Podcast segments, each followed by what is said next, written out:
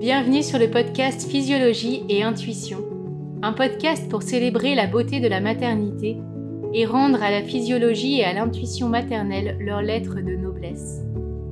Dans une société habituée à évoluer en captivité, des femmes, des familles choisissent de vivre libres et souveraines, d'enfanter dans leur puissance, d'élever leurs enfants dans un autre paradigme.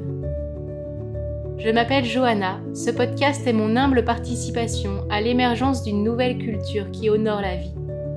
Comme le disait si bien Janine Parvati Baker, la paix sur Terre commence avec la naissance. Puisse chaque femme qui le souhaite faire l'expérience de ce chemin de confiance, de guérison et de connaissance que peut être la maternité. Puisse-t-elle être soutenue, entourée et célébrée dans cette grande transition qu'est chaque naissance puissent tous les bébés naître dans la douceur. Ce podcast n'a pas vocation à prodiguer des conseils. Plutôt que de donner des réponses, il invite chacune à retrouver en soi la source de ces réponses.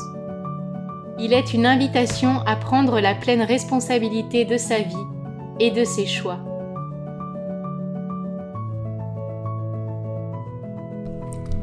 Je suis heureuse aujourd'hui de vous partager l'enfantement libre de Laura, qui nous raconte la grossesse et la naissance de son premier enfant.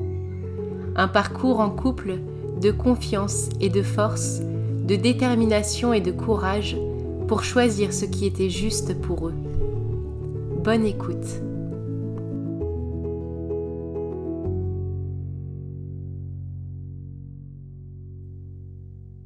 Salut Laura, merci beaucoup de venir témoigner dans le podcast. Je suis très très heureuse de t'accueillir.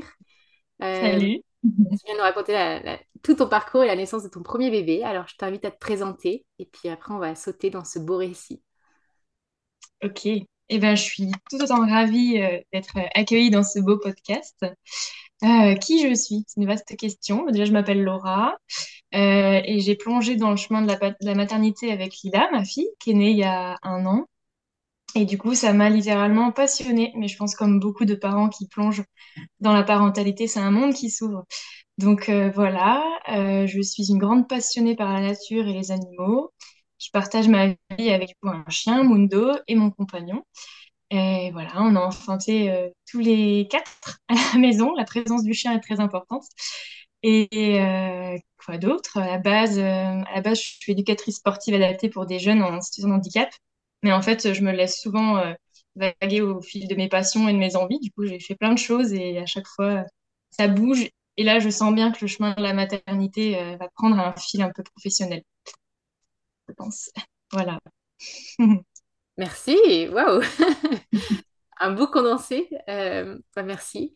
Et alors, je ne sais pas par où tu veux commencer, mais qu'est-ce qui vous a... Comment vous êtes arrivé à faire ce choix de la naissance à la maison et, et est-ce que tu veux nous partager l'avant, euh, tout, ce parcours et...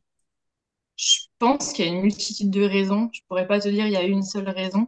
À mon avis, c'était inscrit en moi depuis hyper longtemps. Et ce qui est rigolo, c'est qu'avant de tomber, enfin de, devenir enceinte, je suis tombée sur des comptes sur Instagram de femmes qui enfantent à la maison. Et j'étais loin de vouloir être enceinte ou quoi que ce soit.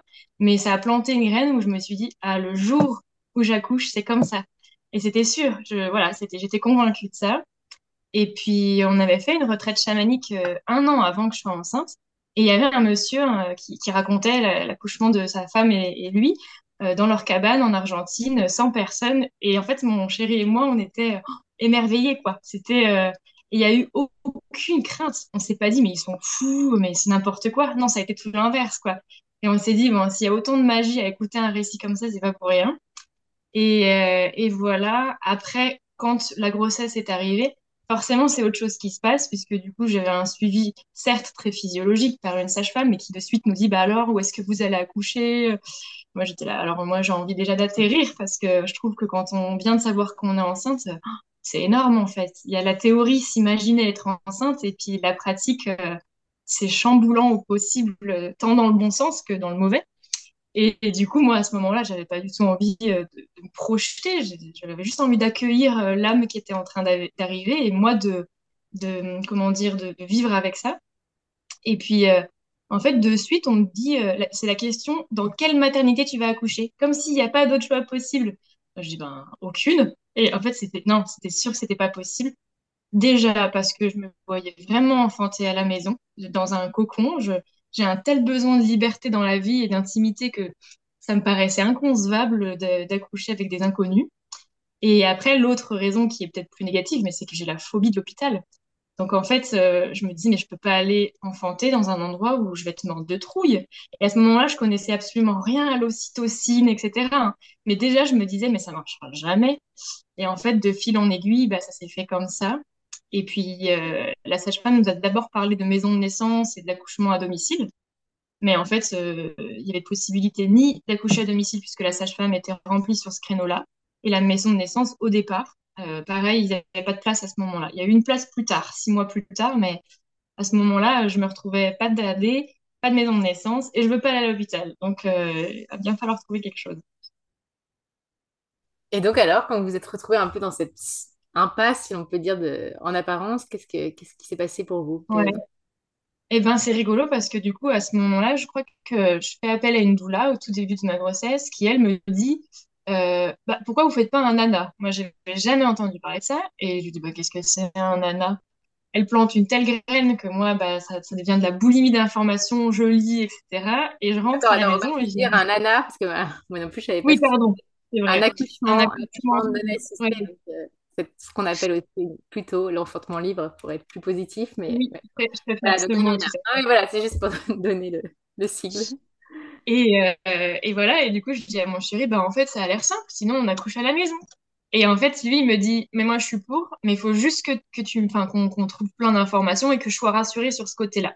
Et moi, je sentais que moi, c'était pas euh, obligatoire, en fait, de lire plein de choses, mais parce que, parce que je suis une femme et que les femmes, elles enfantent depuis que le monde est monde, comme euh, Quantique Mamal le dit bien. Et du coup, je pense que j'avais déjà ce truc à l'intérieur de moi qui me disait, bah oui, si tu veux, si ça peut te rassurer, mais moi, j'ai pas besoin. Alors, c'est pas vraiment ce qui s'est passé, puisqu'après, il y a toutes les craintes qui arrivent et j'ai adoré lire, me renseigner, etc. Et en fait, moi, mon chéri, du moment où il s'est mis là-dedans, bah, il a plongé dedans et il s'est passionné littéralement pour, euh, pour ça, pour le placenta, pour plein de choses. Et ça a été un, un cheminement. Et là, vous étiez, donc vous étiez, vous en étiez où dans la grossesse quand vous avez fait ce saut euh, dans cette décision? Ah bah, au tout début, hein, je crois que du moment où la maison de naissance, les sages-femmes nous disaient non, eh ben, peut-être fin du premier trimestre, euh, début du deuxième. Je- En fait, on a- on est parti en voyage pendant un mois. On a remonté toute la côte euh, des, des Landes en Bretagne. Et je crois qu'en fait, c'était rigolo parce qu'on était libre, on dormait dans la voiture. Et ça s'est vraiment ancré à ce moment-là. Et c'est, ça prenait du sens. Donc, je pense que c'est début du deuxième trimestre, peut-être. Je suis pas sûre. Waouh, c'est génial. C'est beau de vivre ça aussi en couple comme ça, euh, cette décision dès le début et ce cheminement. Ouais, oui. Ben, je sais pas si je l'aurais aussi bien vécu si lui, il n'avait pas voulu ou s'il avait eu beaucoup de craintes. Et euh, je, je me rappelle, il a eu une fois, il m'a dit, mais moi, je peux pas faire ça si j'ai aucun, enfin, si je me renseigne pas. Bah, de suite, j'ai pas eu de la colère, mais je me suis dit, mais enfin, euh, c'est moi qui vais enfanter. euh. Et en fait, je me dis, mais non, bien sûr que oui. C'est. Puis c'est chouette que lui, il ait eu cette réaction de, bah, ok, mais je me renseigne en amont, quoi. Bah, en fait, euh, on pourrait penser qu'on n'a pas du tout besoin de se renseigner si ça faisait partie de notre de la culture depuis qu'on est tout petit, de- tu vois. Mais on a tellement perdu que finalement, on a. bah, c'est beau que tu aies senti ce non-besoin. Enfin, cette, que pour toi, c'était. Au départ, c'était une évidence, mais moi, je vois bien que j'ai eu aussi ce besoin de finalement de réapprendre la- les bases pour, euh, que je, parce que Ouais. ça fait pas partie de mon univers. Donc, euh, ça a du Bah, sens. pour, euh, sur- et puis pour un homme aussi, de Qu'est-ce que ça veut dire dans... Puisque c'est pareil, c'est... finalement, on invente un modèle qui n'existait pas vraiment de cette manière, où on ne faisait pas les choses en couple, il y avait d'autres femmes, il y avait... Qu'est-ce que ça veut dire de vivre ça comme ça en couple? Ouais. C'est vrai qu'il y a un énorme boulot de déconstruction, en fait, avant de se projeter. hein. C'est ça le plus gros, je pense. Et de Bah, protection, d'ailleurs. Ouais. ouais, les deux. Ouais. Protection, c'est la phase tu as décidé, mais c'est vrai qu'en amont, il y a cette- tout ce travail de, ouais, de se libérer de- des conceptions euh, erronées et de tout ce matraquage qu'on a reçu depuis toujours. Mais euh, comme tu dis, en fait, c'est tellement inscrit en nous, au profond de nous, que je pense pour beaucoup d'entre nous, c'est c'est juste un murmure qui a besoin d'être euh, d'être écouté et après, il est là comme une évidence, quoi. Ouais, exactement. Mm. Alors, donc, vous avez plongé dans des... Qu'est-ce, comment vous avez fait pour... euh, qu'est-ce qui, qu'est-ce qui vous a Mm. porté? Qu'est-ce que... Je sais pas, Mm, mm, mm. je, je sais pas. Moi, je, je, je sais que c'était vraiment viscéral, quoi. C'était dans mon, dans mon corps, dans mon cœur. Et en même temps, là, je te parle que des choses positives, mais après, il y a eu tout l'aspect euh, négatif du fait que, ben, comment on fait? Est-ce qu'on en parle? Est-ce qu'on le dit euh, aux personnes qui nous suivent médicalement? Est-ce qu'on le dit aux proches? Et en fait, moi, après, j'ai découvert que finalement, c'était pas si bien accepté en France d'enfanter librement. Et ça m'a terrorisée sur le moment. Je me suis dit, mais euh, comment ça, on retire des enfants à des parents qui accouchent à la maison? euh, Enfin, il y a encore un autre monde qui, qui s'ouvrait, mais un monde moins joyeux. Et pourtant, ça n'a, pas du tout enlevé mon, idée de, le faire comme ça, parce que, parce que j'avais envie de le vivre comme ça et que pour moi, c'était la meilleure manière d'accueillir notre fille. Mais il y a eu ce contrebalance qui est venu un peu, je trouve, gâcher. euh, je, pense que ça, gâche, mine de rien, parce que euh, je suis tombée sur un super groupe, de, femmes, enfin, de couples qui enfantent euh, librement et du coup je me suis nourrie de récits. Moi je pense que c'est ce qui m'a le plus aidé, c'est tous les récits en fait d'enfantement qui se passent bien ou pas d'ailleurs, mais de voir la confiance, je les femmes parce que la plupart du temps c'est des femmes, que les femmes avaient au processus et même quand ça se passait pas bien, de, de voir le récit et que c'était ok quoi. Je me disais mais c'est juste magnifique. Et euh, donc moi c'est vraiment cet outil-là qui m'a vraiment le plus transcendée. Je pense des fois je passais des nuits à lire des récits, c'était euh, mais je dis toujours une boulimie, mais c'était vrai, hein. Enfin, c'était hallucinant. Et, euh, et par contre, ouais, moi j'étais toujours dans ce truc de mais je suis obligée de mentir. Enfin, comment on fait? Parce qu'en fait, j'ai bien vu les premières fois qu'on a dit à des proches ce qu'on allait faire, la réaction en face, ben, ça me mettait des fois du stress là où il n'y en avait pas, ou alors un peu de colère en mode mais, mais non, vous n'allez pas gâcher mon projet. Et alors que non, personne ne va gâcher mon projet, mais ça, c'était, ça, je l'ai pas bien vécu et je pense que si toutefois un jour il devait y avoir un deuxième, j'assumerais peut-être plus la chose. Et puis de toute façon, j'ai envie de dire maintenant tout le monde est au courant qu'on a fait ça pour le premier, alors ils sont préparés s'il y a un deuxième. Mais euh, ouais, j'ai j'ai trouvé ça fou quand même, cette pression autour de l'enfantement libre, euh, c'était Et est-ce que tu peux nous partager euh, bah, justement quelles ont quelles- donc qu'est-ce que vous avez choisi de dire, de ne pas dire, quelles ont été ces réactions concrètement? Et comment vous les avez comment vous avez dépassé ces peurs qui ont été projetées sur vous, enfin voilà, qui Ouais. ont Ben, on a déjà, on a choisi les, on savait très bien des personnes à qui on pouvait en parler et ceux à qui on pouvait pas. Donc, on a eu quand même des, des amis et des proches très ressources avec qui on pouvait échanger et qui d'ailleurs nous, nous chargeaient de confiance, quoi. Ils étaient, ils croyaient encore plus en, en nous et au projet, donc c'était beau. Et en fait, je veux dire, c'est pas une bêtise que j'ai fait, mais la personne qui, qui me suivait, la, la doula du début de grossesse, ben, quand on lui a dit que bon, ok, peut-être qu'on se dirigerait vers ça, je pense que elle, d'un point de vue professionnel, elle a regretté de nous avoir dit ça et elle a eu peur pour, pour elle. Et du coup, elle nous a dénoncé, j'aime pas ce mot, mais c'est un peu ça. Elle a appelé la maison de naissance. euh, en fait, pendant quelques mois, on n'avait pas de place. Et puis nous, après, bah, c'est pas grave, on n'avait pas de place. Donc l'idée était, tant Oui, pis, on n'a pas de maison de naissance. Et puis je pense qu'après, quand on plonge dans l'enfantement libre, il n'y a plus rien qui est possible. Enfin, je, je sais pas, mais j'ai l'impression. Et en fait, euh, clair. comment? C'est dur de- d'envisager autre chose après quand on découvre la, la beauté de ces Ah bah, ouais. Et du coup, vers, euh, surtout quand c'est choisi, quand c'est choisi. Après, il y a des femmes pour qui c'est vraiment subi et dans ce cas, c'est différent. Mais Ouais. ouais. Ben, et encore, je pense qu'au début, moi, c'était peut-être un, un non-choix, puisque je voulais plutôt la oui. maison de Ouais. naissance, et puis ça s'est très vite transformé en un choix du cœur, quoi. Mais, euh, mais du coup, vers six mois, on reçoit un appel du- d'une sage-femme de la maison de naissance qui nous dit, bon, bah, on a su que vous alliez enfanter euh, à la maison tout seul, du coup, bon, bah, euh, on a une place à la maison de naissance. Alors, alors moi, je, à ce moment-là, je, je, comprends pas. Puis je me dis, mais comment ils ont su? On est à 45 minutes, je connais personne qui travaille là-bas, enfin, je connais personne qui a accouché là-bas. Je fais pas le lien tout de suite. Bon, après, je, je découvre ce qui s'est passé et je le, je le vis comme un, mais comme une violence, mais inouïe, quoi. Et ça me met dans une, une colère et en même temps, je, je suis bloquée, quoi. Qu'est-ce qu'on fait? Si je dis non à la maison de naissance, bah, ils savent qu'on enfante à la maison. Et j'entendais tellement de récits de, de, de parents qui sont dénoncés pour un oui et pour un non. Du coup, ça a été inconfortable possible, cette, euh, ce passage-là. Et euh, avec mon chéri, on se dit, bon, la maison de naissance, ça avait l'air quand même super chouette à la base. On n'a rien à perdre à prendre le rendez-vous. On prend le rendez-vous avec la sage-femme et elle nous parle même pas, en fait, qu'on avait prévu d'enfanter à la maison. Je pense que euh, le but, c'était qu'on n'enfante plus à la maison. Peut-être pas directement, mais eux, ils se sont dit, oh là là, peut-être que ça va nous retomber dessus, alors que pas du tout. Mais s'il se passait quelque chose, je sais pas. Et, euh, et du coup, bah, on est pris dans ce, dans ce truc, quoi. Et ça dure, euh, peut-être un mois et demi, deux mois, on, fait le suivi un peu avec elle. Et moi, je, je sens qu'il y a des moments où c'est super et il y a des moments où j'ai plus envie, quoi. J'ai envie de dire la vérité. Et j'ai toujours une petite voix qui me dit, oui, mais est-ce qu'il vaut peut-être pas mieux mentir pour protéger, pour protéger la naissance et ta fille? Et puis, il y a, quand même, je trouve que les maisons de naissance, c'est super. Si je m'étais jamais renseignée sur l'enfantement libre, je pense que j'y serais allée euh, yeux fermés. Mais là, euh, non, c'était possible. Et, et, en fait, euh, eh ben, j'ai pas réussi. Euh, avec mon chéri, on était toujours dans ce. Qu'est-ce qu'on fait? Et mon chéri me disait, mais c'est horrible, on prend la place d'un couple qui ont su qu'on enfantait à la maison. Sinon, on n'aurait jamais eu de place. Donc, on prend la place de personne. Enfin, moi, je le voyais plus, euh, on prend pas la place de quelqu'un. Et s'il faut faire ça pour qu'en fait, on soit tranquille, eh ben, tant pis, là, j'ai une famille à protéger, quoi. Il y a vraiment comme une, un peu la lionne qui s'était emparée de moi. Et pourtant, je suis quelqu'un où j'ai pas grandement confiance euh, en moi d'habitude. Mais là, il euh, fallait protéger le truc, quoi. Et voilà, et en fait, ben, ce qui nous a après décidé, c'était sûr qu'on le faisait à la maison, c'est qu'en fait, notre dernier rendez-vous, on, apprend qu'en fait, si le placenta ne sort pas en une demi-heure, on est transféré à l'hôpital, euh, que le jour de mon terme, si bébé n'est pas là, il faut faire une échographie. Et moi, je leur dis, ah mais non, mais en fait, moi, là, je suis dans ma bulle, je vais pas aller euh, faire 45 minutes de route, faire une échographie pour savoir si ma fille va bien. Moi, je vous le dis, elle va bien. Et en fait, ça a commencé à bloquer. Et je dis, allez hop, on arrête. Euh, je leur ai pas dit, mais on a, on a enfanté à la maison. Et ils l'ont su euh, dans la journée parce qu'on les a prévenus. Donc vous êtes allé jusqu'au terme, vous allez cheminer jusqu'au terme avec eux en, étant un peu indécis et puis finalement à la fin vous étiez sûr.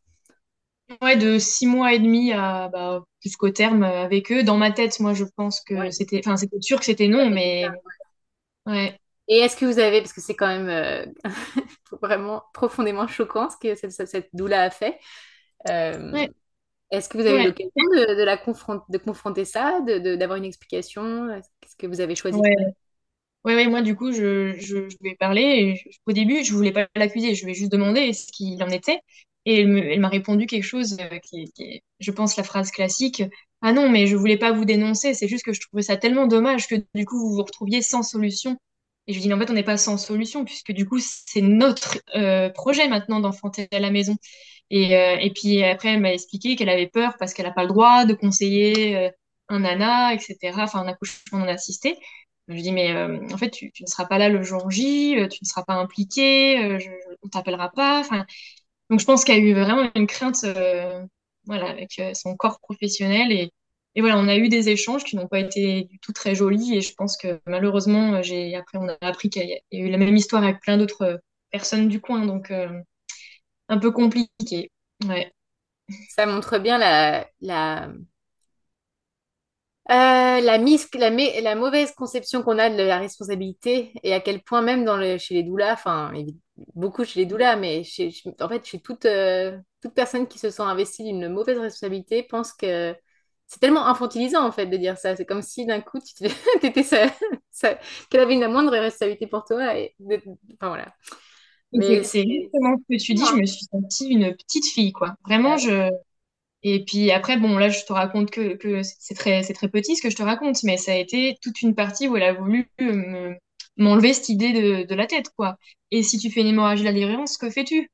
Heureusement, j'avais tellement lu que je lui dis, eh ben, comme Michel Audin le dit très bien, peut-être que je peux éviter, etc. Enfin, mais j'étais là, mais j'ai pas du tout envie d'être dans cette énergie de convaincre une doula que je vais pas faire d'hémorragie de la délivrance. Puis je me disais, mais sur un plan physiologique, à quel moment on dit à une future maman euh, la gravité, de, la gravité de ce propos, quoi.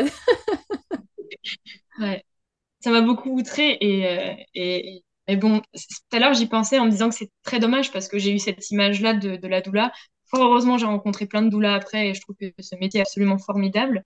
Mais il y a quand même tellement de, de doulas et sages-femmes qui, qui, font tout pour que l'enfantement libre n'ait pas lieu, ou alors le, donner une telle mauvaise image de lui que c'est triste. Tu, sais ce que Michel Audin dit euh, Il dit que les, les pires, c'est le milieu de la naissance naturelle. et c'est ça, parce qu'en fait, si on n'a pas vraiment compris la naissance, même en pensant être euh, en faveur d'un enfantement physiologique, on peut euh, en arriver à des aberrations comme celle-ci. Et, ça démontre ouais, une méconnaissance profonde, une ignorance et puis une bêtise, quoi, une bêtise humaine, parce que même ne serait-ce que d'un point de vue éthique, personnel et d'intégrité, c'est tellement grave. Ben, et puis ça laisse supposer. ouais, c'est horrible, c'est horrible de... parce que les conséquences de cette dénonciation, elles auraient pu être beaucoup plus sérieuses. Il y aurait pu y avoir la engagée, enfin, il y aurait pu y avoir des choses vraiment importantes. Donc, bah, en plus, le hasard a fait qu'on a reçu un courrier de la PMI une semaine après. Euh, mais c'était, ils envoient des fois des courriers un peu comme ça où une sage-femme vient à la maison. Mais bon, il y avait quand même qu'une semaine de battement. Alors moi, j'étais comme ça et j'ai dit ah non non. Donc après, j'ai répondu que c'était bon, qu'on était très bien suivi, qu'on n'avait pas de besoin particulier. Mais c'est rajouter du stress à un moment donné où le dernier truc dont on a besoin, c'est du stress en fait. Mais bon, ça a été un, sacré euh, exercice de développement euh, personnel. C'est un, sacré euh, Est-ce que tu... Et donc, ce que tu dis sur la protection aussi, est-ce que ça vous a, enfin, le fait de protéger donc cette information, protéger le, ce qui va arriver, est-ce que vous avez fait des choix, euh, du coup, est-ce que vous avez caché encore plus la chose, menti davantage? Enfin, moi, je sais que j'ai, ça a été aussi une grande question pendant toute ma grossesse, ce sujet de, bah, de protéger, à la fois de pas, on a envie, de, on moi, j'avais pensé que j'allais être un peu activiste, j'avais envie d'en parler de ce, mon projet, je me suis vite tellement pris des murs aussi, je me suis vite rendu compte qu'il valait mieux se taire et en parler après. Exactement. Euh, ben nous, comme je disais, on a quand même choisi les, personnes. Hein. Il y avait des amis à qui on en parlait euh, vraiment librement. Et moi, mon grand regret, c'est que du coup, j'étais au départ suivie par euh, la sage-femme du, village, avec qui on s'entendait super bien, et je mourais d'envie de lui dire. Vraiment, parce que, parce que comprenait vraiment tout ça, et elle était vraiment celle qui, qui a planté toutes les graines de la physiologie dans ma tête. Mais j'y arrivais pas, quoi. J'avais toujours ce truc où je me disais, ben, et si? Et du coup, bon, après, en plus, euh, je savais que c'est elle qui allait faire le suivi en postpartum, etc. Mais j'étais incapable, euh, parce que je pense que mine de rien, elle était peut-être d'accord avec ce truc de, ben oui, mais la sage-femme ou la doula est indispensable. Alors que moi, je me disais, non, euh, qui c'est qui est indispensable à un enfantement La femme, le, le, coparent s'il veut, mais il n'y a pas d'indispensabilité, sauf si problème il y a, quoi. Et du coup, moi, j'avais toujours ce mal, de mal avec ce discours anti-Anna en mode bah, le corps médical est indispensable. En fait, je pense qu'ils ont une peur, en plus de se penser indispensable, je pense qu'il y a une peur tellement profonde des répercussions légales. Euh, oui, le simple fait d'en parler à quelqu'un, il se sent investi et effrayé de cette responsabilité. Quoi. Ça montre à quel point on est arrivé dans une société ultra contrôlée et. Et, c'est bien ce que tu dis, en fait, c'est ça. C'est que j'ai appris, en fait, que du moment où tu en parles à une sage-femme, elle se sent impliquée. Et du coup, je me suis dit, je vais pas faire ça, mine de rien. Je vais la protéger elle aussi. C'est horrible hein, de se dire ça quand même. Hein. Non, mais, c'est bien qu'on en... en... fait, je suis contente. Je fais exprès de, de, de, vouloir approfondir ça parce que je pense que c'est un vrai sujet dans, dans ce choix de l'enfantement libre que je pense qu'on n'a pas, j'ai pas encore abordé dans le podcast et je trouve que c'est tellement essentiel d'avoir ça en tête, toutes ces notions que tu es en train de partager parce que c'est bien réel. Il y a des sages-femmes qui vont dénoncer les familles à la PMI et c'est beaucoup plus subtil que de dire oh les méchantes sages-femmes, c'est que réellement il y a une pression qui est faite sur elles énorme. Et donc en fait on se retrouve dans cette espèce de d'impasse où les, tout le monde essaie de se protéger, de se voilà. Donc c'est important d'avoir tout ça en tête pour faire des choix euh, le plus, les plus sages possibles en discernant ce qui est le plus juste quoi possible et le plus. Parce que on a, c'est sûr, on a en plus avec les sages-femmes, moi je trouve qu'on a une, une, relation tellement souvent de confiance et de proximité, c'est un, un, lien tellement intime mais euh, il faut garder ça en tête. Voilà. Elles sont rares, les sages-femmes qui sont ouvertes à ce sujet. Et de fait, parce qu'elles sont aussi euh, comme mises au, voilà, au pied du mur sur ce sujet. Quoi. C'est ça, donc, exactement. Doivent choisir entre leur, leur accréditation et leur... Voilà. Et oui, et elles aussi, finalement, elles sont dans, dans ce truc un peu inconfortable, je pense, ah bah, entre ce qu'elles ont appris, Ouais. Et donc voilà, c'est vraiment c'est horrible ce que vous avez vécu avec cette doula, mais c'est hyper euh, instructif pour, euh, pour nous, je trouve, d'entendre ça. Enfin, tu vois, d'en avoir conscience.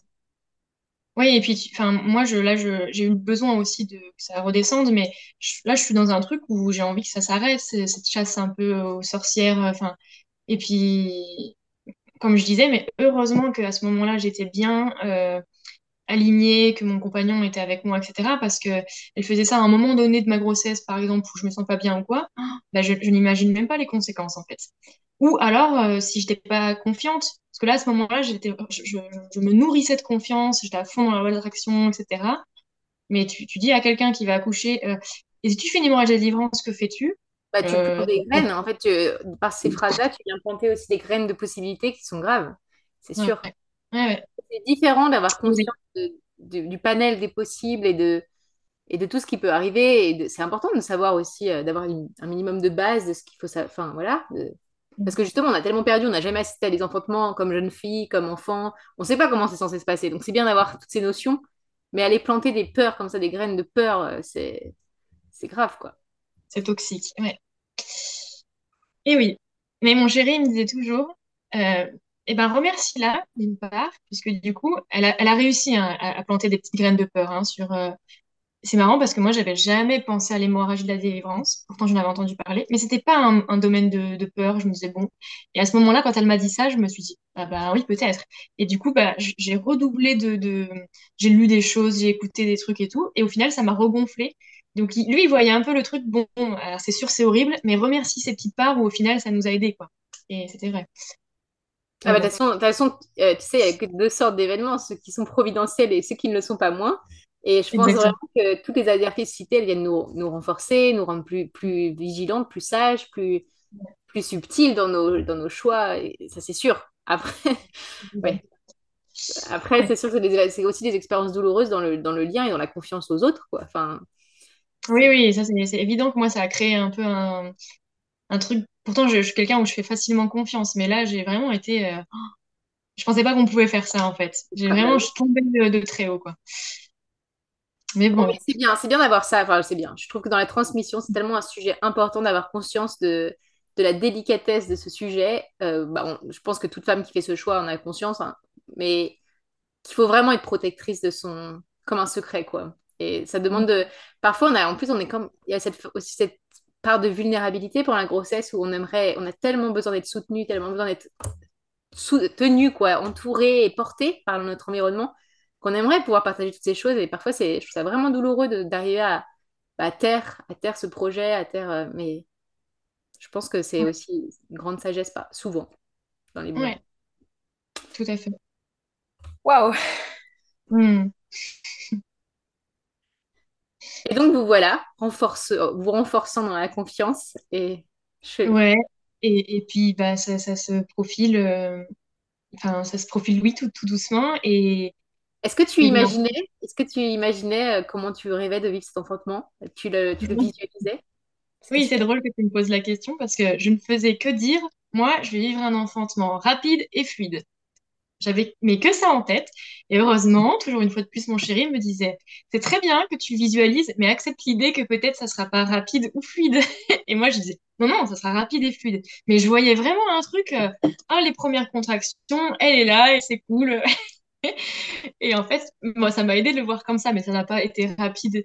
Et ça a été fluide peut-être, mais pas rapide. Mais, euh, mais c'était rigolo. Oui, je l'imaginais vraiment comme ça. Après, je je m'étais pas projetée, ça sera le soir, comment ça se passera. Euh.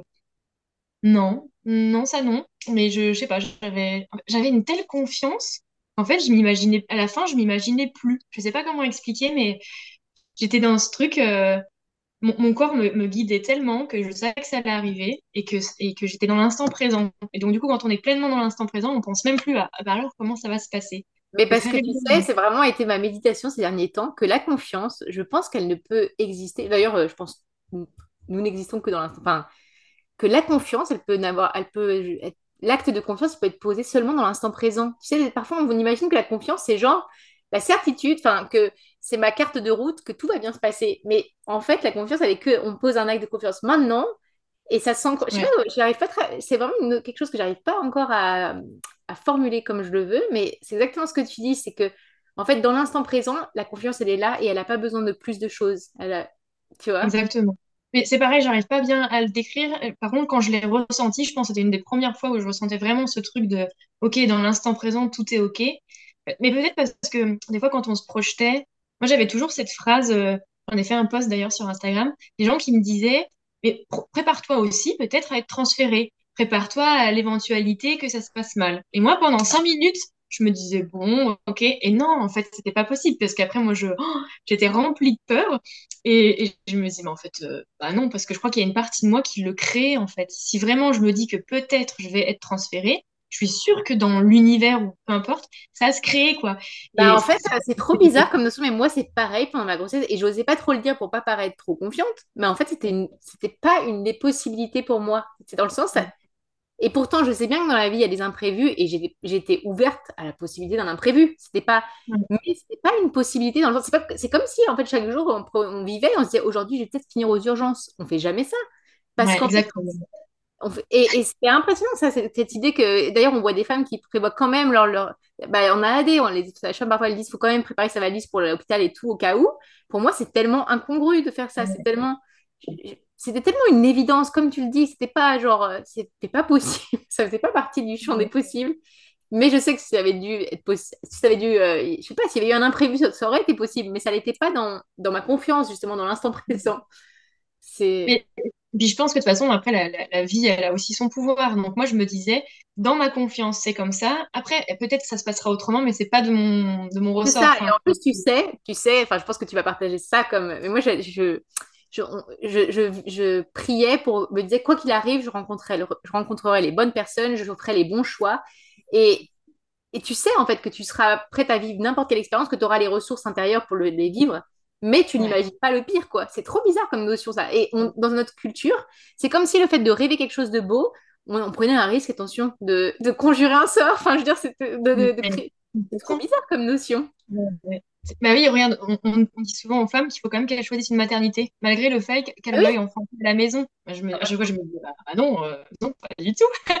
et, et, je me dis, mais c'est marrant comme. Euh, et toujours ce au cas où, quoi. Mais c'est au cas où il est chargé de, d'énergie euh, pas tip-top, quoi. Enfin, moi, en tout cas, j'arrivais pas à me défaire de cette idée. Enfin, le au cas où, il me plaisait pas, quoi. Mais je pense que il convient à peut-être plein de femmes, hein, mais moi, non, hein, c'était pas possible. Du coup, voilà. Et, euh, et pour rentrer dans le cœur du sujet, euh, c'est rigolo, j'y ai repensé là, pendant, ça fait deux semaines que je repense un peu. Je trouve c'est rigolo quand tu enfantes, après, c'est comme s'il y a des souvenirs qui se cristallisent sur l'instant et ça reste sur le moment et, tu ne peux plus y avoir accès. Et du coup, je, questionnais mon compagnon en disant, mais je me souviens plus, c'était vraiment comme ça, c'était rigolo. Et euh, je me suis souvenu, du coup, Lila est née le 17 février, mais le 15 février, je ne sors pas du lit je suis, mais alors, c'est pas fatigué, mais c'est comme si mon corps, il me dit, euh, ah non, là, il faut que tu te reposes. Et mon chéri, est hyper heureux en me disant, oh, je suis certain que c'est parce qu'en fait, tu as besoin de faire une journée off pour ensuite accueillir Lila. Je dis, bah non, peut-être juste je suis crevée. Euh. mais, comme si j'ai oublié que j'allais enfanter. Hein. C'est vraiment rigolo. Sur la fin, je, je me sentais limite plus. Enfin, je sais pas comment expliquer. Pour moi, c'était illogique d'être fatiguée, de, de me reposer un peu avant en fait, il y avait vraiment eu voilà, mon corps qui n'était pas euh, épuisé, mais c'est juste, je pouvais pas sortir de mon lit. Et ça a duré toute la journée. Du coup, il, m'a amené mon petit déj au lit. Lui, il était hyper joyeux et moi, j'étais là, bon, euh, j'espère que je vais pas être fatiguée comme ça pendant une semaine. C'était trop drôle. Et le, le, lendemain, je crois, ou non, dans la nuit du, du 15 au 16, je fais un rêve qui est euh, magnifique j'entends une chouette ululer. Et moi, je fais énormément de rêves, j'adore regarder les significations. Et donc, je tape euh, chouette qui ulule signification. Et ça indique qu'une petite fille arrive, qu'une femme va, accoucher d'une petite fille. Je me dis, bon, bah, magnifique, on savait que c'était une petite fille, donc ça, ça va arriver, quoi. Et euh, le 16 au matin, je suis dans une toute autre énergie. Il n'y a plus cette fatigue, quoi. Et je me dis, mais c'est peut-être ça. Peut-être que mon corps, il a fait comme un réserve d'énergie. Euh, il avait besoin de d'être bah, au repos complètement pour aller, on y va, quoi. Et euh, du coup, on a un chien et j'ai une envie d'aller marcher comme quand t'as hyper faim. Mais vraiment une envie, mais viscérale. Il faut que je marche, il faut que je marche vite, quoi.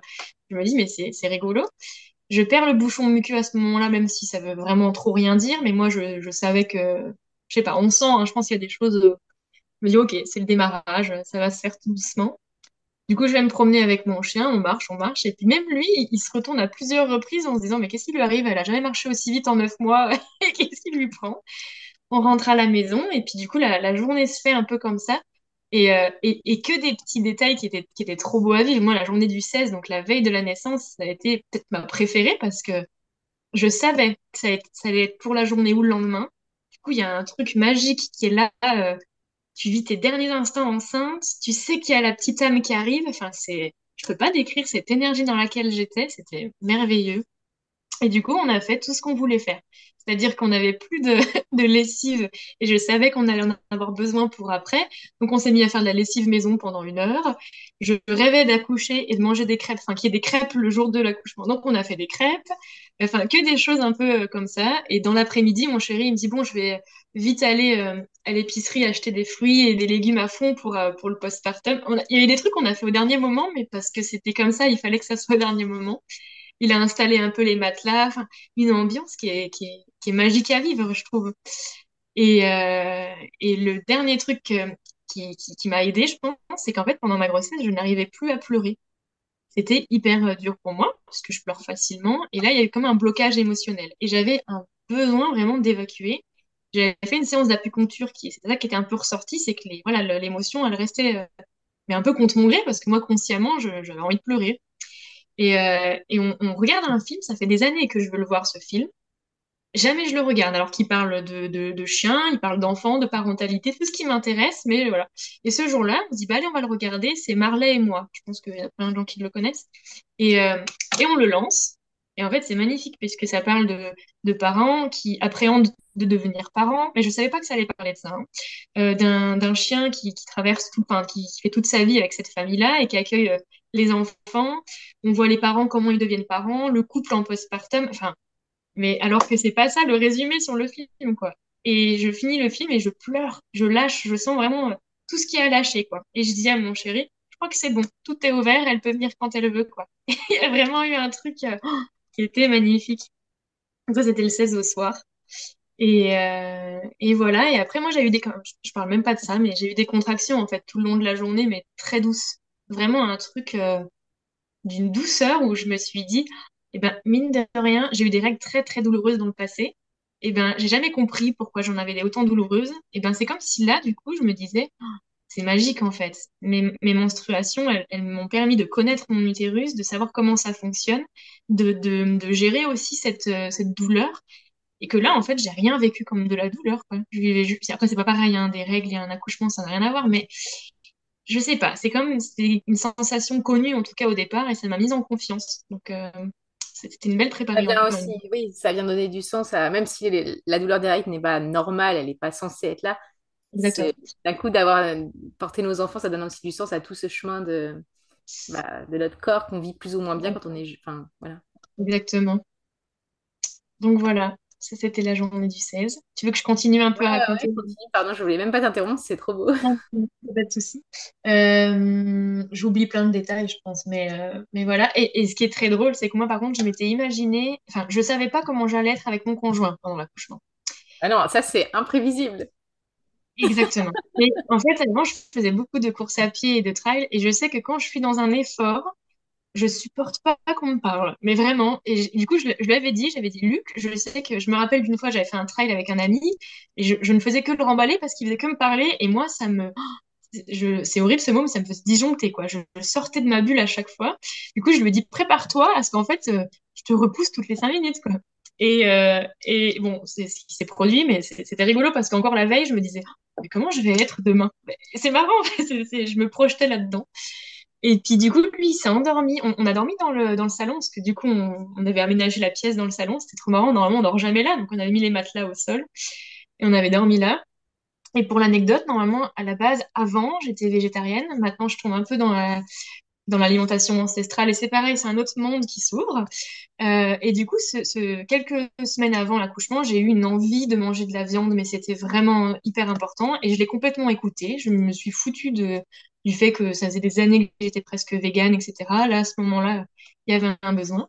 Et du coup, on a mangé des, de la viande la veille et j'ai savouré comme jamais j'avais savouré de manger euh, des, un, de la viande, quoi. Et je sentais que c'était OK, que ça s'alignait, c'était trop marrant. Enfin, il y a vraiment que des trucs, je me dis, c'est des détails, mais je suis sûre que de manger de la viande ce jour-là, ça a été hyper important. Et, euh, et du coup, bon, on mange et lui, il s'endort très rapidement. Et moi, j'ai pas envie de dormir, quoi. Alors qu'il faudrait, il, en vrai, on va au dodo, mais je suis excitée parce que je sais qu'il y a quelque chose qui arrive. Je me mets devant un film, mais je m'endors devant. Et puis, du coup, je discute avec une, une amie qui s'est avérée être hyper précieuse tout le long de la grossesse et pendant l'accouchement aussi. Et, euh, et, on parle du fait que c'est très rigolo parce que hum, je suis tombée enceinte selon la médecine le 25 mai 2021. Euh, moi, je pense que c'est le 26 mai. Et en fait, mon frère est né un 26 mai euh, en fait, on est tous les trois. J'ai deux grands frères. Mon, un de mes frères est né le 26 mai, l'autre le 26 juin et moi le 26 février. Donc, c'est assez rigolo. Donc, je suis tombée enceinte autour du 26 mai et la date prévue d'accouchement était le, euh, autour du 26 février. Du coup, euh, quand on s'intéresse après à la psychogénéalogie, etc., c'est hyper intéressant. Et du coup, on parlait de ça, du, fait que c'est quand même dingue de se dire que voilà, elle, arrive euh, quelques jours avant ma, naissance, qu'elle s'est incarnée peut-être en même temps que mon frère quelques années auparavant. Enfin, voilà, on est, on est à fond dans ce, dans ce, dans ce sujet-là et on parle et je lui dis que c'est rigolo parce que j'ai des, des contractions mais que je suis hyper heureuse, quoi, que je vis le plus beau jour de ma vie, c'est drôle. Et puis je m'endors, voilà, on s'endort. Et, euh, et, je crois que je me réveille à, eh ben, je le sais, vers 3h30, un truc comme ça. J'ai très peu regardé l'heure, mais au tout début, il y a quand même mon mental qui était présent, qui avait bien envie de, calculer un peu, quoi. Et j'avais fait un magnifique hôtel dans mon salon avec plein de mantras. Euh, et j'avais réuni quelques copines pendant ma grossesse où je leur avais demandé de m'offrir leur objet le plus cher, en tout cas un des objets les plus chers, qu'elle me transmettait, qu'elle allait me donner de la force le jour J. Et du coup, j'avais mis ces petits objets-là et tout. C'était génial. Et puis, du coup, bah, 3h30, on se réveille. Enfin, c'est tout mignon, j'ai des contractions. Et, au début, je, me surprends à vouloir compter. Alors que, mais jamais je me serais imaginé faire ça.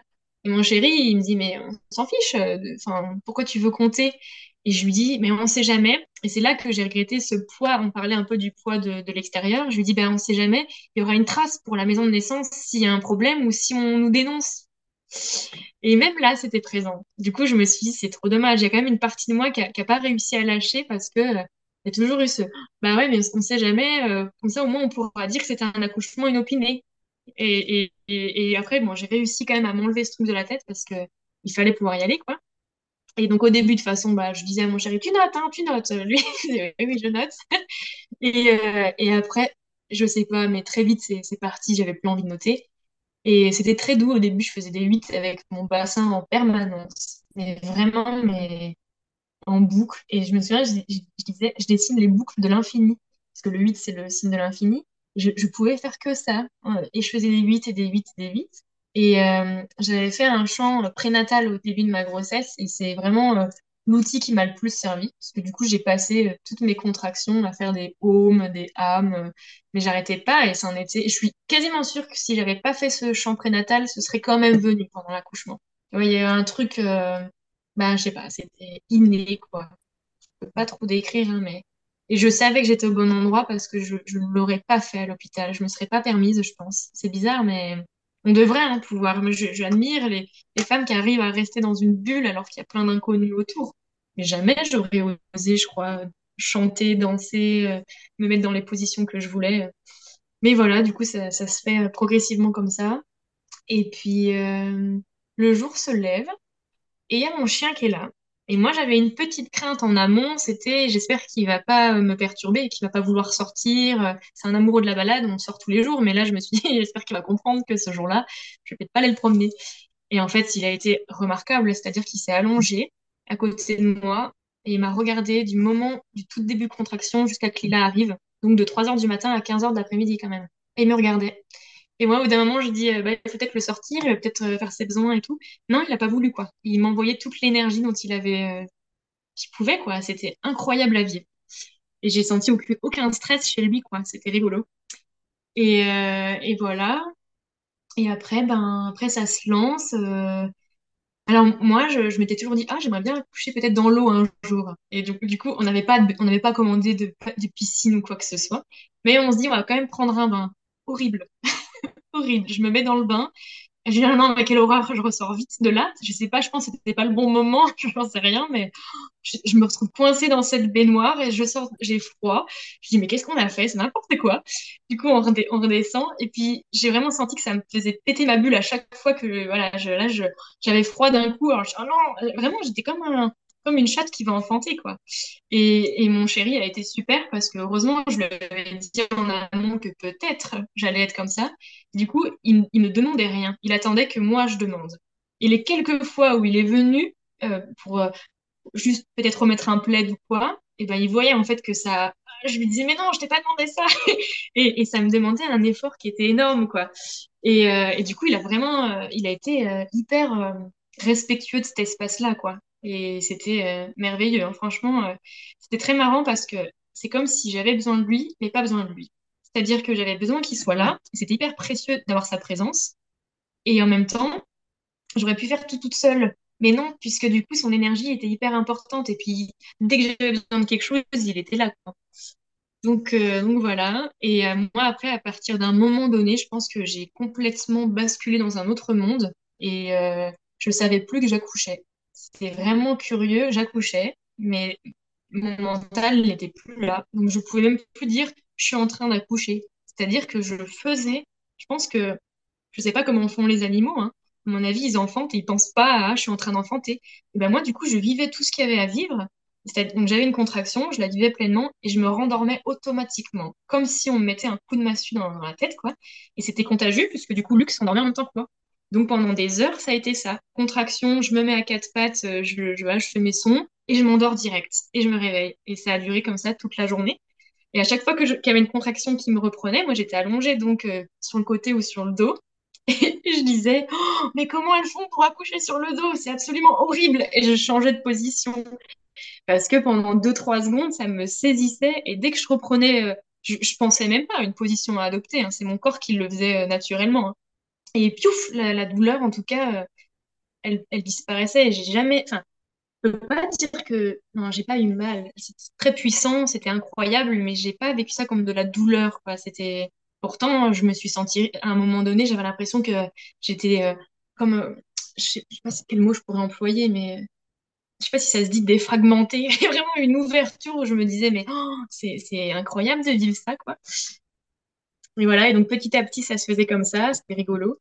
Euh, et il y a eu une partie qui est très drôle. Je pense que c'est marrant comme mon mental, des fois, ne lâchait pas. Et on parle jamais de ça, mais il y a forcément eu la phase où bah, du coup j'ai fait énormément de sel et je vomissais. Et, du coup, mon chéri était là avec un seau et moi j'étais là, je suis tellement désolée que tu vives ça. Et j'étais en boucle et lui il me disait, mais, mais n'importe quoi. et moi j'ai dit, je suis désolée que tu vives ça. Et il me dit, mais ça fait partie de, du truc, ça fait partie de l'enfantement. Et il me dit, en plus, ça veut dire que Lila elle arrive. Et moi je me disais, mais je crois que j'aurais vraiment très mal vécu s'il y avait eu une sage-femme ou d'autres personnes parce que je, je sais pas, je me voyais pas du tout. Euh, faire caca devant tout le monde, quoi. Et, c'est vraiment le truc dont on parle pas. Et c'est rigolo parce que je me rappelle vraiment m'excuser toutes les cinq minutes. Et à chaque fois, c'est mon mental qui revenait. Et après, de toute façon, je me rendormais automatiquement. Donc, j'avais pas le temps d'y penser. Mais, mais voilà. Et euh, à un moment donné, moi, quelque chose qui est venu me perturber, mais qui est très drôle dans la symbolique, c'est qu'il y a eu des, comment on dit, des, euh, euh, des paysagistes qui sont venus élaguer devant chez nous. Et en fait, devant chez nous, on a quelques arbres qui sont des lilas. Et ils sont venus couper les lilas. Pourquoi, je ne sais pas. Mais du coup, ils ont quand même coupé les lilas ce jour-là, alors qu'il n'y a jamais, en deux ans qu'on est dans la maison, il n'y a personne qui est venu euh, élaguer devant chez nous. Et du coup, ils ont coupé le lilas le jour où Lila est né à la maison. Du coup, j'ai trouvé ça très drôle, mais c'est surtout qu'en fait, il y avait du bruit, beaucoup de bruit toute cette journée. Et je, je me dis, mais qu'est-ce qu'ils font? Qu'est-ce qui se passe? C'est quoi ça? Et ça me sortait un peu de temps en temps. Et après, au bout d'un moment, je me suis dit, bon, allez, on lâche l'affaire. Mais quand Luc m'a dit, ben, c'est très drôle, ils sont en train de couper le lilas, je me suis dit, ben, c'est marrant, quoi, dans la symbolique. Et peu de temps après, la grand-mère de mon, compagnon nous a dit, ben, il peut pas y avoir deux magnifiques lilas au même endroit, c'est pour ça, il fallait en couper un pour qu'il y en ait un autre qui, qui naisse. Mais je trouvais ça, je trouvais ça marrant. Euh, voilà, et après, ben, après, euh, ben, ça s'est très vite accéléré. Hein, euh, J'arrive pas à te dire si ça a été rapide ou pas, moi j'en sais rien, j'ai pas de comparaison. Mais finalement, de 3h du matin à 15h, ça fait 12 heures, j'ai l'impression que c'est un peu classique, quoi. Mais moi, ça a été intense sur la fin, et euh, vraiment intense, et à tel point qu'à un moment donné, du coup, je, me fais une autopalpation, et, et je, touche juste. en fait, c'est la tête de Lila que je sens. Hein. Mais sauf que moi, j'en oublie quand même qu'il y a un bébé qui sort de moi et je dis, oh, mais qu'est-ce que c'est que ça? Mon chéri, il me dit, bah, c'est la tête qu'on voit, Laura. Et je lui dis, mais non, euh, quelle tête? Mais non, n'importe quoi. je, suis vraiment mais super loin et j'ai l'impression en fait que je fais une descente d'organes, qu'elle est en train de, tout. Je me dis, mais elle, sort comment là? Parce qu'elle elle appuyait tellement sur l'anus que j'avais l'impression qu'elle allait se tromper de chemin. Et mon chéri, à ce moment-là, je pense qu'il me regarde en se disant, mais c'est incroyable ce que l'accouchement peut faire faire, quoi. Parce que je, touchais la tête quand même, j'avais les cheveux de ma fille. Mais moi, j'en oubliais que c'était elle qui arrivait, quoi. Et, euh, et en fait, après, bah, à ce moment-là, je suis confiante et, et, je dis à mon chéri, euh, j'ai tellement, entre guillemets, tout fait. Parce qu'en fait, il n'a pas pu me toucher, il n'a pas pu me faire des points, des massages, etc. Parce que j'avais pas du tout envie. Mais du coup, je lui ai dit, récupère-la. J'ai envie que ce soit toi qui, la récupère. Et du coup, je me suis mise à genoux. Et elle est sortie. Non, c'est pareil, il y, il y, a la, théorie où on explique qu'il y a le bébé qui sort, puis il y a les épaules, etc. Nous, pas du tout. Elle est sortie en bouchon de champagne. et du coup, elle est sortie euh, d'un seul coup et elle, nous regardait. Et en fait, c'était incroyable parce qu'elle avait plus du tout de vernix. C'est comme si elle avait pris son bain, quoi, direct. Et elle était d'une beauté. Mais ça a été. Euh, et moi, il m'a fallu un temps hein, pour redescendre. Euh, mais je, pense que j'ai vraiment été sous cocktail hormonal x 1000. J'étais shootée. Je ne sais pas quelle hormone à ce moment-là m'a mis dans cet état-là. Je la regardais et j'ai pas, pas conscientisé en fait que j'avais enfanté comme ça. Elle était là et j'étais vraiment subjuguée par euh, la beauté de l'événement, par elle en fait, parce que moi je l'ai comme si c'était une rencontre. Je la reconnaissais. Et ce qui a été perturbant, c'est que c'était mon sosie de moi quand je suis née. Donc, euh, je me suis dit, mais oh, c'est, c'est, c'est dingue. Et, et puis après, ben, on l'a mis sur mon ventre et toute seule, elle est montée en fait euh, sur mon sur ma poitrine. C'était c'était énorme. Quand j'ai appris qu'en fait, on avait une ligne brune, la ligne du ventre qui brunit parce qu'en fait, ça fait le chemin pour le bébé et que les tétons aussi euh, brunissent parce que le bébé voit que ça. Moi, je me suis dit, en fait, c'est fou comme tout est bien fait. c'est c'est incroyable. Donc voilà, on l'a mise au sein et elle a elle a tété et c'est très rigolo parce que je m'étais pas du tout imaginé, pareil pour l'allaitement, je me disais, bah, je, veux allaiter, mais on verra si ça se passe bien ou pas. Maintenant, avec le recul, je me dis non, il n'y a rien qui, peut faire que ça se passe mal, et si ça se passe mal, tu peux te faire accompagner. Mais il n'y a pas de. Ça va aller, quoi. Et en fait, quand elle s'est mise au sein, c'est comme si j'avais allaité depuis toujours. C'est très bizarre, mais j'ai pas eu de.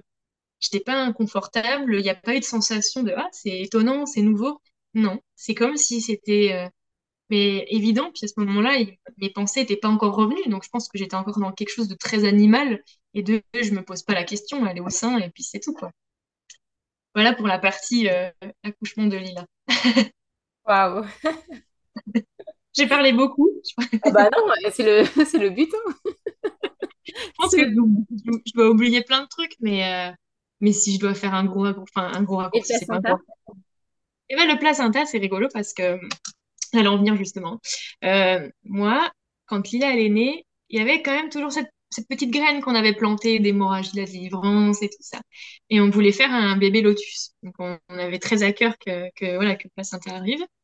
Et je, je, je savais que j'allais pas le délivrer rapidement. Je le sentais. Et je savais que c'était OK, quoi. Il n'y avait pas de stress avec ça. Et, euh, et c'est marrant parce que quelques jours avant, j'avais lu des récits de femmes qui, le placenta, il sort au bout de 3 heures, 6 heures, 9 heures. Je sais pas si c'est normal, mais en tout cas, elles, elles n'ont pas eu de problème ou quoi que ce soit. Donc moi, ça m'a fait du bien de savoir que c'était possible. Et euh, mon chéri, il me dit, bah, allonge-toi avec Lila.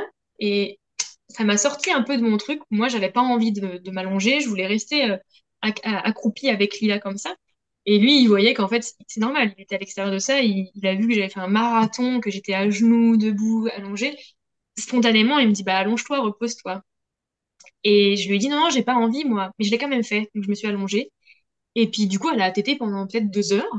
Et puis, au bout d'un moment, on ne savait pas l'heure qu'il était. Mais c'est vrai qu'au bout d'un moment, je dis à Luc, oh, regarde l'heure pour euh, à quelle heure elle est née? Mais c'était peut-être 20 minutes après. Donc, on n'a pas l'heure précise de sa naissance. Mais c'était du coup 15h42 quand on, quand on regarde l'heure. Puis le, temps passe et je trouve ça fou, la faille temporelle qui se passe quand on accouche. C'est-à-dire que j'étais incapable de dire quoi que ce soit. Le matin, à un moment donné, je croyais qu'il était 18h. Et moi, juste, je lui dis, mais quelle heure là à peu près? Et il voulait pas me dire, et il me dit, bah, il est 10 heures du matin. 10 heures, mais pour moi, ça, ça allait être le soir, on allait se coucher, quoi. Et j'ai l'impression que ça fait deux jours que j'y étais, c'est impressionnant. Et quand elle est née, ça a été la même chose. Et du coup, le temps passe, une heure, deux heures, mais moi, tout va bien. Je me sens en plus hyper bien, quoi. Et puis, euh, mais à mon chéri, je vois quand même sur sa tête qu'il y a un truc qui le dérange. Et je lui dis, ben, qu'est-ce qui se passe? Et ça, ça me sort un peu de ma bulle quand même. Et il me dit, ben, c'est bizarre, le placenta, il sort toujours pas. Je dis, bah oui, après, je me suis pas mise en position. Alors, je me mets un peu accroupie. Rien qui sort. Et en fait, il y avait la, comment on appelle ça? La, une membrane qui sortait. Et lui, il avait peur. Il croyait que c'était quelque chose qui se passait pas bien. Moi, je dis non, mais je pense que peut-être que le placenta, il est juste là. Mais enfin, j'étais pas inquiète à ce moment-là. Et puis deux heures, trois heures, toujours rien, mais aucun enseignement. Moi, je, enfin, je vais bien. On a pas l'impression que j'ai accouché il y a pas longtemps. C'est très curieux. Lila va bien. Puis trois heures, quatre heures. Et là, euh, on commence. Enfin, je pense pas que je me serais inquiétée moi, mais euh, tous les deux, on commence à se dire bon, ça fait quatre heures, le placenta est toujours pas là, qu'est-ce qu'on fait? Et du coup, c'est avec ma grossesse, qui est naturopathe, on, et masseuse, on, on discute, en fait. Et c'est très, très drôle, puisque sans faire exprès, Messenger lui a envoyé un message. Mais moi, j'avais pas mon téléphone. Elle a reçu un message vocal vide de 0 secondes, ce qui est impossible. On peut pas envoyer un message de 0 secondes. Et ça lui a envoyé ça à 15h42 à peu près. Ou un peu avant, quand Lila est née, quoi. Du coup, on s'est dit, mais c'est hyper curieux. Mais elle, elle a su, en fait, qu'il se passait quelque chose ou que peut-être j'avais accouché. Et d'un coup, c'est très fort, on était très connectés. Elle a mal au ventre et elle sent qu'il y a quelque chose qui est bloqué dans son ventre elle, écrit et à ce moment-là, Luc appelle et, elle dit mais elle a accouché, c'est ça, hein. mais il y a quelque chose dans son ventre qui bloque. Et Luc il dit ben oui, le placenta n'est pas encore sorti. Du coup, on discute de ça et elle dit ben, vous pouvez faire des petits massages sur les pieds. Donc euh, Luc me masse les pieds, enfin, il fait des petits, des petits massages d'acupression pour aider. Bon, ça fait rien. Et là, elle me pose cette question et je la remercierai jamais assez. Elle me dit qu'est-ce qui fait qu'émotionnellement tu ne le sors pas le placenta? Oh ah, je dis, bah, je suis pas en mesure de répondre à cette question. J'en sais, là, je suis encore ailleurs, moi.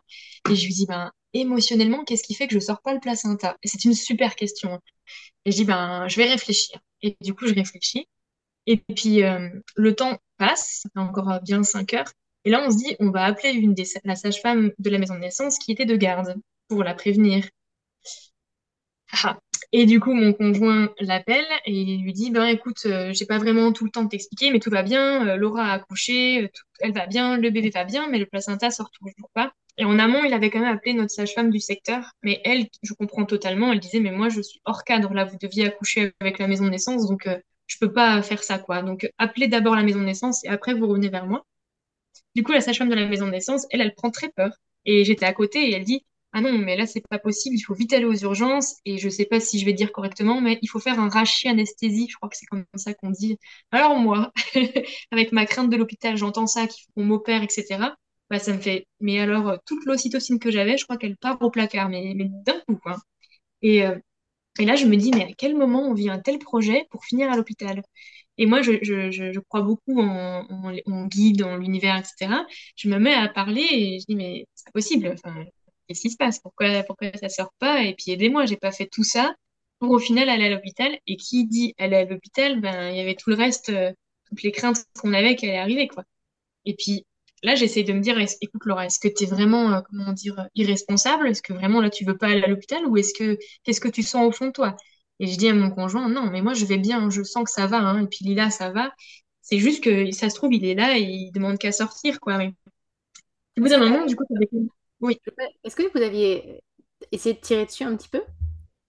Alors moi, mon, mon avait un peu essayé et en fait, je pense qu'on avait mauvaise information. On nous a toujours dit qu'il fallait pas tirer sur le cordon parce que c'est là que le risque d'hémorragie arrivait.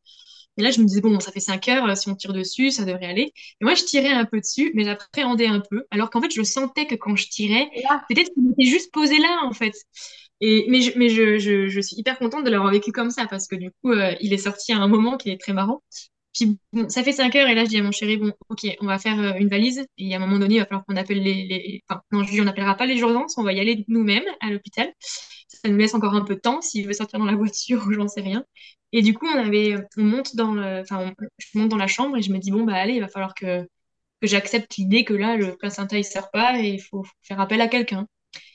Et je crois que j'avais pas encore pris le temps d'observer correctement ma, ma, fille, en fait, vraiment de me connecter à elle. J'avais vu, mais pas, euh, je sais pas. Et en fait, je la pose par terre et, je la regarde et je me dis, mais oh, je, voilà, je, ressens ce truc maternel de mais qu'est-ce qu'elle est belle, enfin, c'est incroyable, quoi.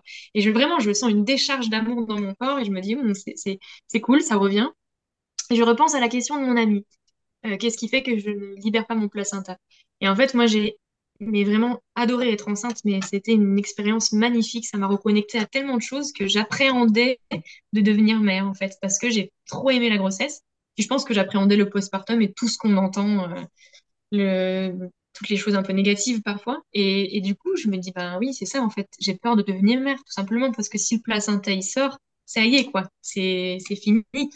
Et du coup, je parle à mon placenta et je lui dis, écoute, la mission, elle n'est pas finie. Nous, on veut faire un bébé lotus. Donc, il euh, y, a Lila qui t'attend. Euh, allez, il faut, il faut, y aller, quoi. Donc, moi, c'est bon, je suis prête. je suis contente d'avoir cheminé avec toi pendant neuf mois, mais c'est bon, on y est.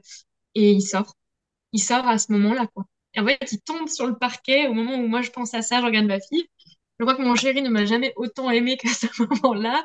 Il me prend dans ses bras, il me dit, mais c'est magnifique ce que tu as fait, c'est génial. Donc là, une fois mille. Et puis là, on, quand même, on regarde un petit peu. Mon, chéri qui s'était passionné par le, par le placenta vérifie, tout va bien, tout est entier. Et moi, de toute façon, je me sentais bien. Donc en fait, euh, j'étais encore connectée à un truc très, très, enfin, certains diraient que c'est complètement inconscient, hein, mais moi, j'avais cette information que tout allait bien, quoi. Et dans le doute, j'ai quand même mangé un petit morceau de mon placenta avec du miel. Et je pense que ça m'a beaucoup aidé parce que les jours qu'on suivi, j'étais vraiment euh, bien. Mais, euh, mais voilà, tout allait bien. Il y a quand même eu toujours cette crainte des sages-femmes, il faut aller à l'hôpital. Non, non, on va rester tranquille à la maison. Tout va bien. Voilà, donc il a quand même été délivré euh, au bout de 5 heures peut-être. Mais je pense qu'il était sur la paroi en fait. Il était, il était prêt à sortir. C'est pareil, c'est un truc qu'on ne sait pas trop, mais que parfois il y a besoin d'un petit coup de main. Euh, oui, je pense. comme des bourrins, mais c'est que des fois il est juste il est décollé, il est là, et en fait on le. Comme tu dis, il y a tout cet aspect aussi de, de, bah, de, laisser aller, de dire c'est la fin de cette grossesse. Et c'est super intéressant, ce, ce, toujours ce parallèle. Entre... Enfin, c'est pas un parallèle, ce à la fois, il y a tout l'aspect émotionnel qui finalement est tout, enfin, tout notre c'est l'esprit qui contrôle tout ça. Et puis l'aspect physique de savoir que bah, des fois, il faut aller donner un petit coup de main au placenta, juste parce qu'il peut aussi faire ventouse, il peut être là, euh, voilà. Tu vois, moi, à ce moment-là, j'aurais rêvé qu'une sage-femme euh, vive dans une petite maison à côté et, puisse venir pour l'après, tu vois. Ah, je. Ça, moi aussi, moi, c'est mon désir pour mon prochain bébé, c'est d'avoir une femme qui vient après.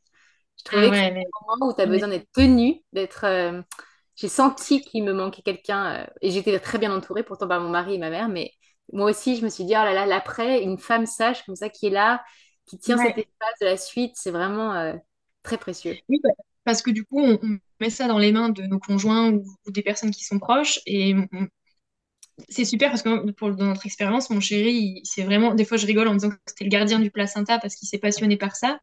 Mais il y a des moments où je me dis, j'aurais vraiment aimé que ce soit quelqu'un d'autre qui gère tout ça. Et comme ça, nous, on, fait famille dès le début, quoi. On a fait famille dès le début. Mais il était tellement dans la gestion d'autres choses aussi que, euh, voilà. Et puis, c'est, il est pas sage-femme. Donc, euh, peut-être des trucs où je me disais, bon, euh, on sait jamais, quoi. Mais bon. J'aime bien ce que tu connais Liliana Lemers, voilà. Et elle dit qu'elle a une technique magique pour le placenta, c'est qu'en général, quand elle a une naissance, c'est qu'il y a les femmes, les sages-femmes qui, sont là et qui s'impatientent au bout d'une heure, ça y est, quoi, c'est le moment. Elle dit à la maman, bah, dis que tu as besoin d'aller aux toilettes. Donc, elle va aux toilettes, elle, dans la salle de bain, enfin, dans les toilettes. Et elle met la maman à quatre pattes avec une couverture dessus et le bébé en dessous posé s'il est encore attaché au placenta. Et euh, elle le met bien au chaud et elle lui dit respire un bon coup. Et en fait, le placenta, il sort, quoi, d'un coup d'être remis dans le. Et d'aller donner un, tirer un petit coup dessus ou mettre au-dessus des toilettes, quoi. Et je me dis, euh, c'est à la fois très simple et à la fois, tu vois, d'avoir une.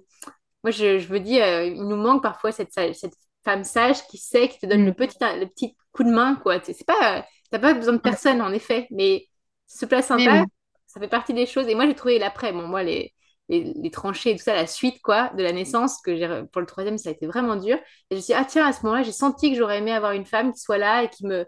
Juste qui me rassure, j'étais pas du tout inquiète, mais juste qui m'aide quoi, à traverser ce temps, tu vois. C'était intéressant. je comprends complètement. Mais ouais. Euh, ah, c'est fort hein, ce que tu racontes sur ce.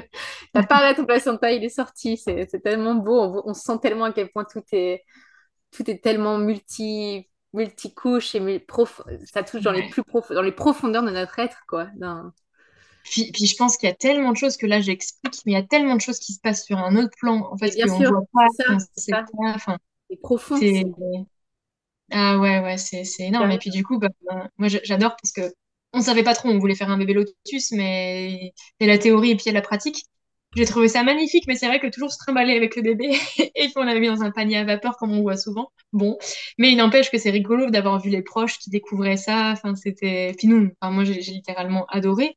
Et puis de l'avoir des fois, elle, des fois, elle prenait son cordon, quoi. La première chose qu'elle a tenue, c'est son cordon comme dans le ventre, quoi. Je trouvais ça trop drôle. Et puis son placenta, il s'est quand même décroché le 21 février à 21h21, le cordon en tout cas, pardon. Bah, sur, pareil, dans la symbolique, moi j'adore. Je me dis, mais c'est, trop chouette, quoi.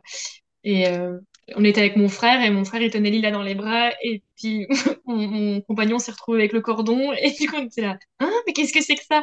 Et c'était, c'était comme une deuxième naissance, quoi. Il y a vraiment un truc. Euh, et elle, elle était dans, sur son visage, je peux pas expliquer, mais il y a un truc avec ces bébés lotus, quoi. Enfin, je sais pas, c'était fort. Trop beau. Et donc, Mm. Nous partager un peu comment vous avez vécu le postpartum? Ou Eh ben, moi j'ai adoré, j'ai vraiment adoré le mois d'or, le, le début, quoi. Et j'aurais aimé que ça dure neuf, un an, j'en sais rien, mais c'est, on avait préparé un peu ça quand même, je trouve. Et j'ai j'ai vraiment, déjà j'ai adoré être à la maison. Euh, et puis de respecter ce temps, de faire connaissance, enfin c'était. Et, et puis je, je, je dis souvent qu'on a un ange qui est tombé du ciel, puisque du coup euh, Lila, euh, c'était fluide, quoi. Et encore maintenant, des fois, on n'a pas réalisé qu'on était devenus parents parce qu'il n'y a pas vraiment eu de moments compliqués. Des moments, bien sûr, euh, c'est fatigant, les nuits, etc. Mais je ne sais pas d'où ça vient. Est-ce que c'est parce qu'on a, on, a essayé de tout écouter au fur et à mesure, du coup, ça rajoute de la fluidité? Je sais pas. Est-ce que c'est parce qu'on a complètement respecté sa venue au monde? Mais je sais pas, elle est, elle est complètement ancrée et je peux pas décrire ça. hein. Et pourtant, il y a des moments où c'est fatigant, il y a des moments où j'aurais envie de revenir à ma vie il y a trois ans. Euh, J'ai personne, il y a, a aucun être euh, qui est autant dépendant que toi. C'est dur, ça, je trouve, des fois, de se dire, surtout avec l'allaitement, en fait, ta présence, elle est, indispensable. Enfin, des fois, c'est pesant. Mais euh, ouais, non, le postpartum, vraiment chouette. Franchement, alors, par contre, ce que j'ai peut-être mal vécu, c'est que le lendemain, on a dû voir une sage-femme Oui, de la maison de Ils naissance. vous ont laissé tranquille comme ça, c'est c'est bon. Non, non, non, ça, ça a été le, le petit bémol. Et en même temps, bon, il a fallu faire un, un- comment dire, un, un pas de côté, quoi. Mais c'est que, vu qu'on était, on était quand même dans ce processus de la maison de naissance, bah, du coup, Oui, et ils en ont, plus, on les avait contactés après. Ça, ça vous a aussi engagé à leur, à leur égard. Exactement. Et, du coup, ben, il fallait y aller. Donc, dès le lendemain, euh, moi, ça me paraissait inconcevable de mettre Lia dans un cosy. En fait, je me suis dit, mais non, elle est trop petite pour aller dans une voiture, sortir. Donc, du coup, on l'a fait. On, est allé, sur, euh, sur Lyon. On a fait de la route. Et ben, on n'a pas été super bien reçus, en fait. Donc, moi, ça m'a. Ça, je l'ai mal vécu et ça aurait pu être très compliqué parce que je suis quelqu'un de très sensible. Et heureusement que j'étais dans la magie de l'accouchement et que après, tout était magique et je suis vite retournée dans ma bulle. Mais en tout cas. euh, ils n'ont pas compris, ils pensaient qu'on les avait utilisés, qu'on avait fait exprès d'avoir un suivi en maison de naissance pour avoir les cours de préparation à l'accouchement, pour tout préparer pour l'accouchement non assisté. Euh, que des choses comme ça, des, des petites phrases du style, bon, je m'occupe de vous comme si vous aviez accouché à la maison de naissance. Hein. Euh, bah oui, on reste des êtres humains en fait. Même si on n'a pas accouché auprès de vous. euh, c'était, c'était très curieux, il y avait que des petites phrases un peu... euh, puis voilà, euh, je trouve que il y a une grande vulnérabilité en fait quand on, quand on enfante, à la fois une grande puissance et à la fois une grande vulnérabilité quoi. Et moi j'avais besoin de douceur, de reconnaissance, de, de cocon quoi. Et d'être face à quelqu'un qui m'accuse qu'on les a utilisés, c'était trop tôt en fait. Non. Et en fait je, je pouvais rien répondre ce jour-là. Je j'ai pas été dans une énergie où je voulais dire quoi que ce soit, mais ça m'a quand même euh, ça m'a chamboulé. Hein. J'ai vraiment euh, je me disais mais euh, com- comment moi qui m'intéresse beaucoup à la, physiologie et à ce que les femmes ont besoin, ce que les bébés ont besoin, je me dis, mais à ce moment-là, c'est peut-être dur ce que je veux dire, mais l'ego professionnel, on peut le mettre de côté et peut-être que tout ce qu'elle avait à dire, elle aurait pu le faire un mois plus tard, deux mois plus tard, mais elle a fait comme elle a pu, cette personne-là, elle avait besoin de décharger aussi. Mais je me disais, bon, euh, je viens d'accoucher, quoi. Tranquille. Et puis tout va bien. Donc au final, euh, mais bon. Et voilà, et je, ouais, ça c'est pareil, c'est ce moment-là, je, je me suis dit, bah, c'est toute l'ambivalence, quoi. On est obligé de mentir, à nos risques et périls encore, puisque du coup j'ai menti. En Eh plus, euh, en plus, ton suivi à la maison de naissance, tu l'as qu'à moitié, tu l'as pas vraiment choisi puisqu'on t'a dé- enfin, on t'a mis dedans. euh, c'est complexe quand même comme situation. C'est avez ça, du coup j'étais complètement bloquée. euh, ouais, c'était très malsain en fait, c'était ouais, bizarre. Mais du coup quand ça après ça s'est fini, je me suis dit bon, hein, voilà, là on n'en parle plus. Et après c'est ma sage-femme de secteur qui a pris le relais et là pour le coup beaucoup de bienveillance et ça c'était précieux. Et c'est à ce moment-là que je me suis dit quelqu'un comme ça, j'aimerais bien un jour si je dois réenfanter de la même manière, bah une sage-femme comme ça en qui j'ai confiance, ben, qui, puis qui respecte l'espace qui, qui viendrait après, quoi. Bon, on verra. Non, mais c'est, j'ai écrit, bah, écrit écrit là-dessus justement euh, sur ce rôle de tenir l'espace pour ce postpartum et pour que la maman et le bébé puissent se rencontrer et pour que la famille puisse se rencontrer et comme tu dis, faire famille. Et je pense que c'est un, temps tellement sacré et qu'on l'a encore, enfin, il est complètement désacralisé dans, dans le système, Mm.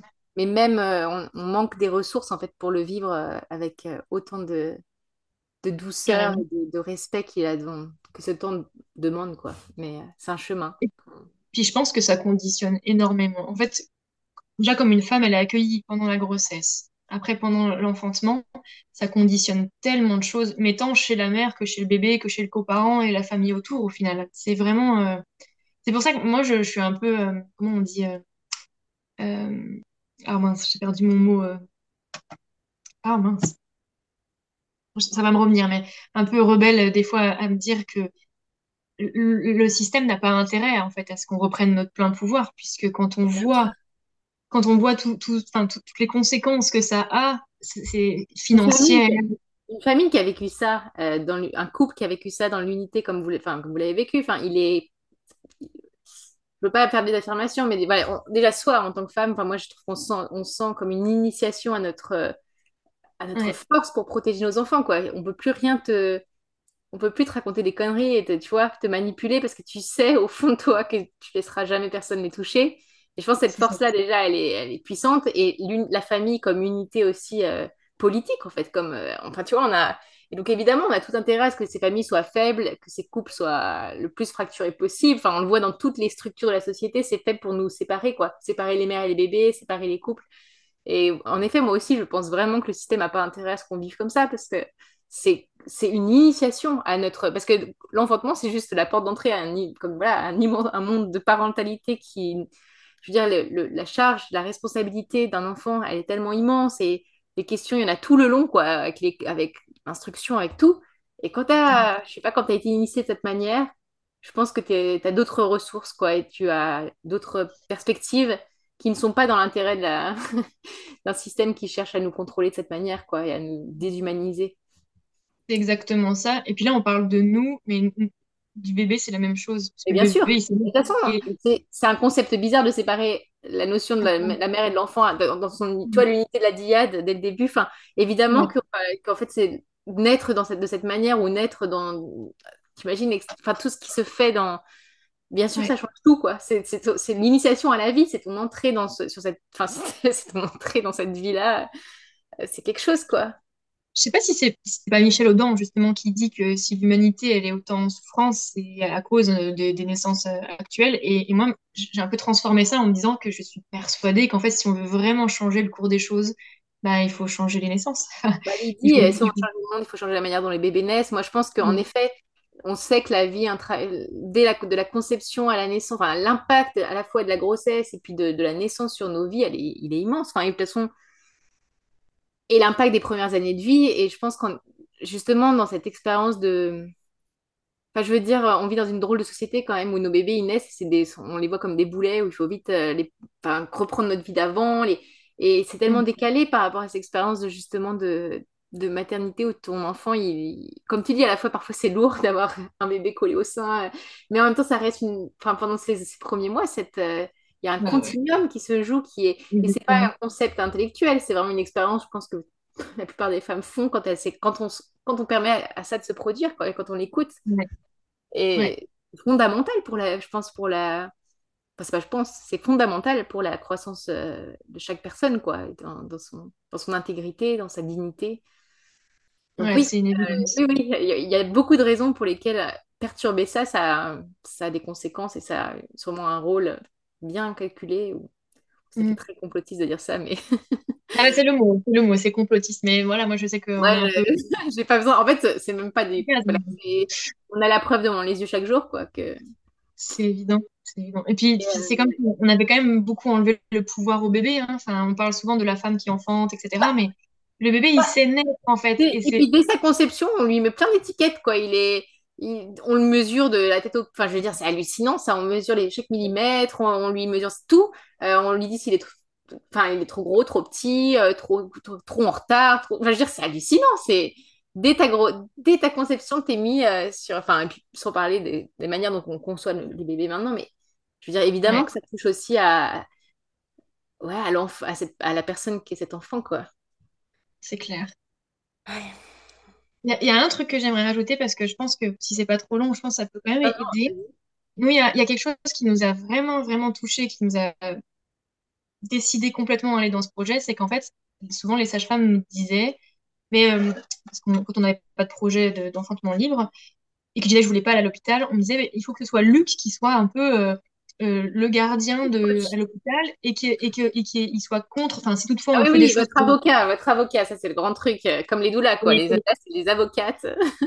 Et, nous, on se disait, ben, en fait, non, parce que moi, je vais avoir besoin de lui. Et si lui, il est pas là et qu'il il est trop occupé à gérer des trucs, enfin, et je me disais, une fois de plus, tout est fait pour que là, je, je dis le père, mais le coparent soit éloigné, en fait, parce que moi, ce que je rêve, c'est que le coparent, il soit pleinement présent, en fait, pendant l'enfantement et qu'il n'ait pas à gérer euh, le gynécologue qui vient. Ah non, on avait dit pas si. Ah non, le bébé, on le met en peau à peau.